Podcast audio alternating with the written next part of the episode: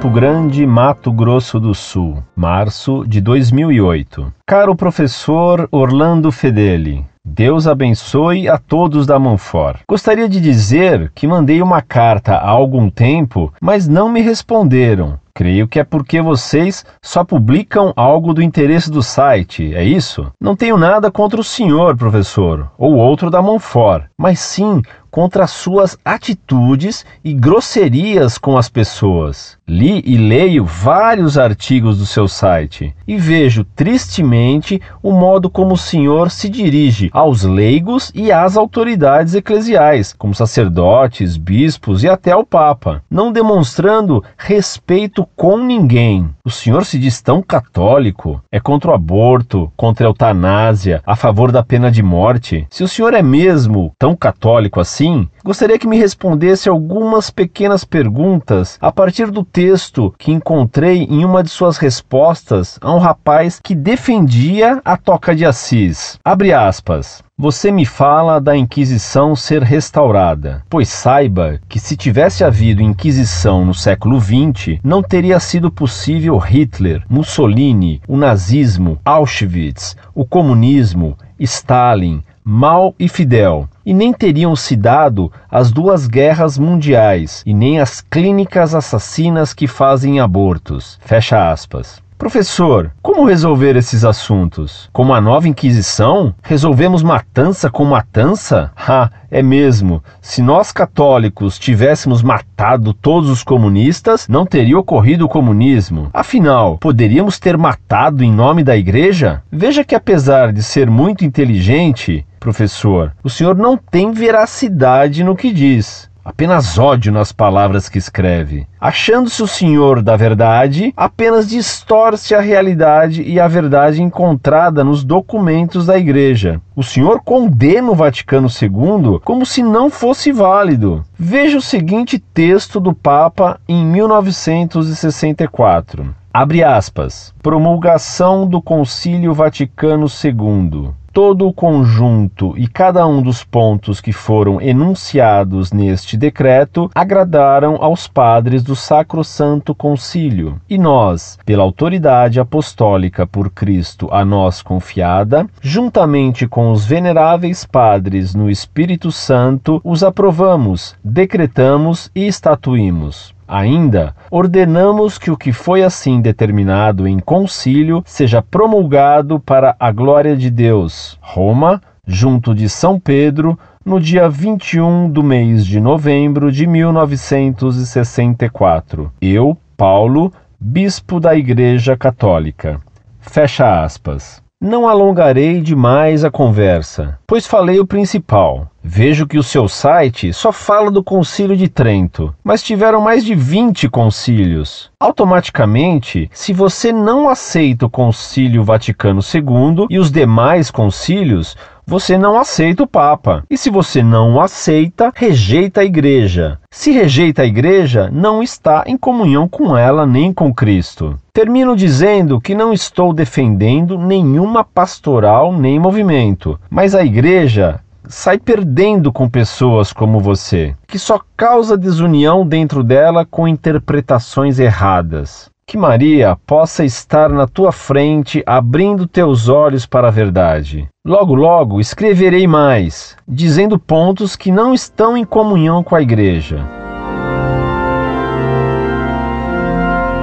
Muito respeitável e abalizado clérigo, ilustríssimo membro da cleresia brasileira, muito reverenda cleritude, salve Maria. Pena que não tenha eu recebido sua carta anterior, que carta preciosa foi se perder. Considero essa perda um prejuízo para o site e muito mais ainda, um grave dano para a cultura eclesiástica nacional. Tendo em vista a profundidade e a originalidade de seu pensamento, eu a publicarei com gosto. Mande-a de novo para mim, por favor. Peço-lhe encarecidamente que a publicarei com alegria para a ilustração de todos os leitores de nosso site. Que carta a cultura mundial foi perder. Meu caro e muito respeitável clérigo, trato sempre os membros do clero que me honram com suas cartas com todo respeito devido à sua autoridade. Houve até um sacerdote que protestou contra minhas fórmulas tradicionais de tratamento para com os padres, acusando-me de ter um estilo engomado. Mesmo assim, engomarei bem e muito especialmente esta minha resposta à vossa cleritude. Pena que vossa reverenda cleritude não me tenha informado em que ano está do seminário, se no primeiro ano, ou se já é professor de teologia dogmática, ou até se é reitor do seu seminário, ou coisa parecida. A profundidade e beleza do seu estilo, assim como a força de seus argumentos, me deixaram tal dúvida no espírito. Que talento sua missiva revela. Até parece com a do Pacheco. Certamente vossa cleritude conhece bem o Pacheco do Essa, um talento. Diante de vossa altíssima cleritude, devo confirmar que, de fato, sou totalmente contra o aborto e contra a eutanásia, assim como sempre defendo a pena de morte, pois sigo a palavra de Cristo no Evangelho e a doutrina da Igreja sempre a mesma durante dois mil anos, e que sempre defendeu a pena de morte. Confesso-lhe ainda mais que não me arrependo disso e que manterei tais princípios até a morte como repetia o estribilho de uma saborosa balada de François Villon, e nessa fé quero viver e morrer. Como vê, sou um pecador impenitente e pior ainda, que se ufana de seus pecados antimodernos, um pecador inveterado.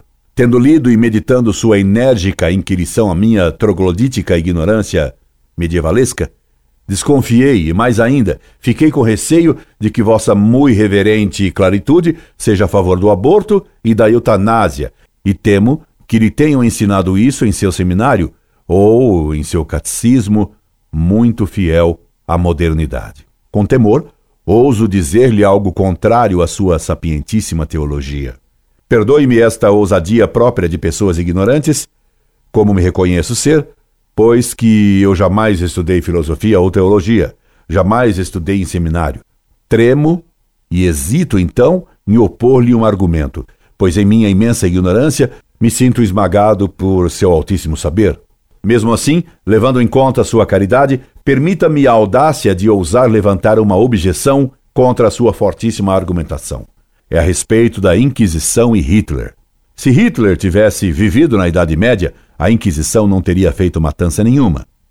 Executaria o Adolfinho de bigode ridículo e pronto. Não haveria matança nenhuma. Morreria um só, pois convém que a ovelha pestífera seja morta para salvar todo o rebanho. Mas Hitler não nasceu na Idade Média. Ele foi uma criminosa flor da modernidade. Na Idade Média, era impossível haver Auschwitz, tanto como é impossível haver hoje a Inquisição. Modernidade e Inquisição se excluem mutuamente. Entre elas, eu escolho a Inquisição. Vossa insigne cleritude certamente prefere a modernidade. E a prefere a tal ponto que, desconfio, desejaria até que houvesse Inquisição para me queimar como salsicha. Ai, ai, ai, só de pensar, sinto-me a queimar e a arder, e me aparecem bolhas na pele. Bolhas imaginárias, evidentemente, como era malvada a Inquisição. E como é caridosa vossa modernidade. Ela usa câmaras de gás, indolores, para milhões. Quanta caridade turbinada! Como é eficiente e indolor a modernidade. E depois o site Monfort ousa troglodidaticamente condenar o progresso.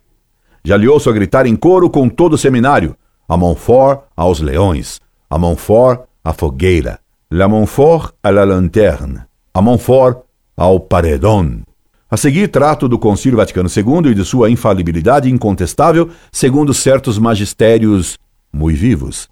Vossa Altíssima Cleritude me esmaga com um só argumento, mas absolutamente definitivo, no qual sublinho certas palavras capitais. Promulgação do Concílio Vaticano II. Todo o conjunto e cada um dos pontos que foram enunciados neste decreto agradaram aos padres do Sacrosanto Concílio. E nós, pela autoridade apostólica por Cristo a nós confiada, juntamente com os veneráveis padres, no Espírito Santo, os aprovamos, decretamos, estatuímos. Ainda ordenamos que o que foi assim determinado em concílio seja promulgado para a glória de Deus.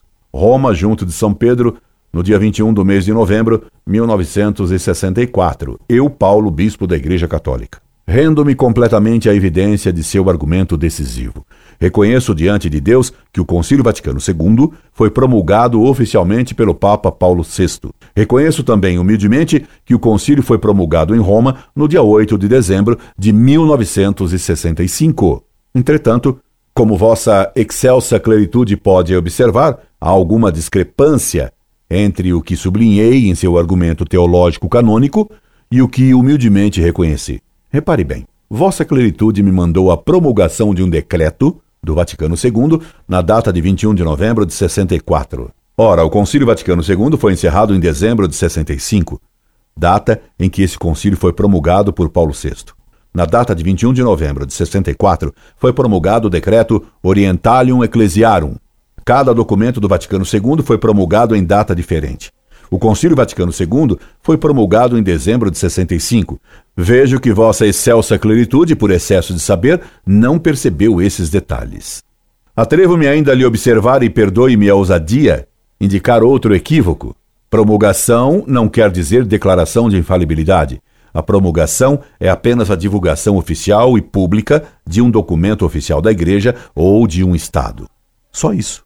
O muito saber, afluindo em seu clerical cérebro, atropelou datas e qualificativos jurídico-canônicos. Com esse acúmulo de ciência nas avenidas de seu intelecto, é natural que isso possa acontecer. Caridosamente, vossa excelsa claritude conclui sua muito teologal missiva, advertindo-me. Acorda, tiveram mais 20 concílios. Automaticamente, se você não aceita o Vaticano II e os demais concílios, você não aceita o Papa. E se você não aceita, rejeita a Igreja. Se rejeita a Igreja, não está em comunhão com ela, nem com Cristo. Quanta bondade a sua! Qual caridoso despertador me soa um bringue misericordioso? Que bringue coisa nenhuma. Vossa excelsa claritude me desperta com um clangor de trombeta do Apocalipse. Bendito anjo despertador do Apocalipse, que me fez lembrar que houve já dezenas de concílios, que vossa bondosa claritude lança meus pés, todos eles metidos num saco só, numa confusão de mitras e decretos, tiaras e constituições, maltopróprios e báculos, pastorais e infalibilidades, tudo misturado. E me quer meter tudo isso junto, goela abaixo, seminaristicamente, sem distinções, sem ponderações e sem considerações. Tudo junto. Concílios infalíveis, conciliábulos heréticos, concílios santos, junto com o pastoral, muito pastoral e só pastoral, Vaticano II. Alto lá. Eu não sou seminarista que engole tudo. Só aceito assim o que a igreja ensina infalivelmente em seu magistério extraordinário ou ordinário. Devagar com a colher da escavadeira, minha goela é estreita e ortodoxa, minha alma é ortodoxamente estreita, e não sou aberto como a boca do inferno que aceita tudo o que chega, ecumenicamente. Ou como porta larga de seminário, sem vestíbulo e sem vestibular, onde qualquer um entra e sai. E permita-me dizer-lhe que aceito a autoridade dos papas e aceito a igreja. Quero morrer antes de me separar do papa ou da igreja. Uma última palavra sobre seus profundos, fundamentados e misericordiosos juízos sobre minha pessoa vossa excelsa claritude sentencia.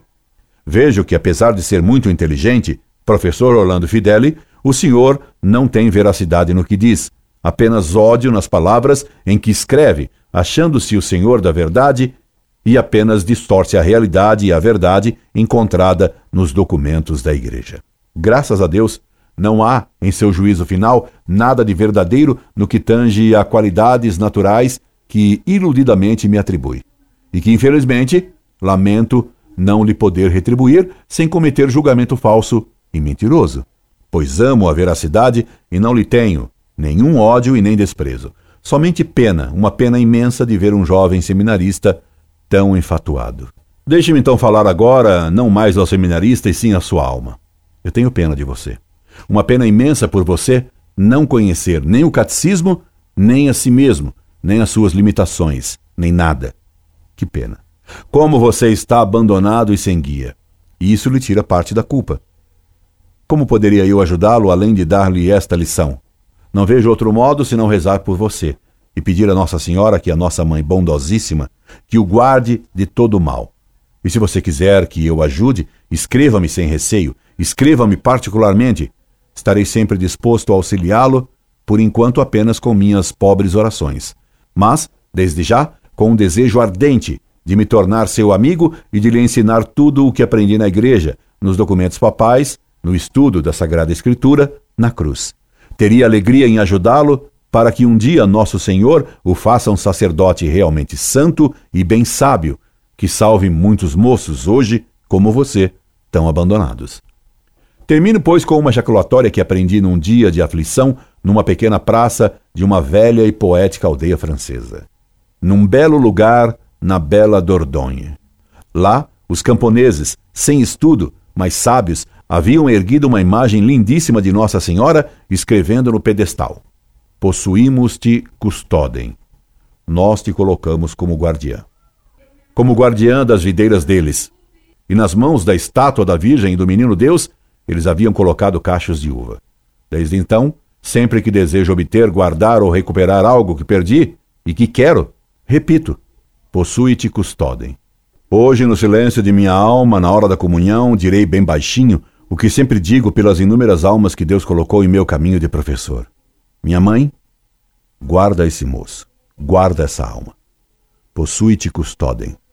E ela jamais deixará de perder algo que foi posto sob sua guarda.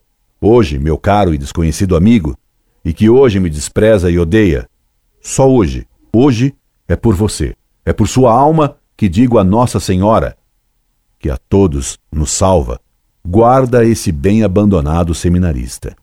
Possui-te custodem. Tenho certeza que ela o guardará e que um dia, quem sabe, dentro de algum curto tempo, você voltará a me escrever. Estarei esperando uma carta sua.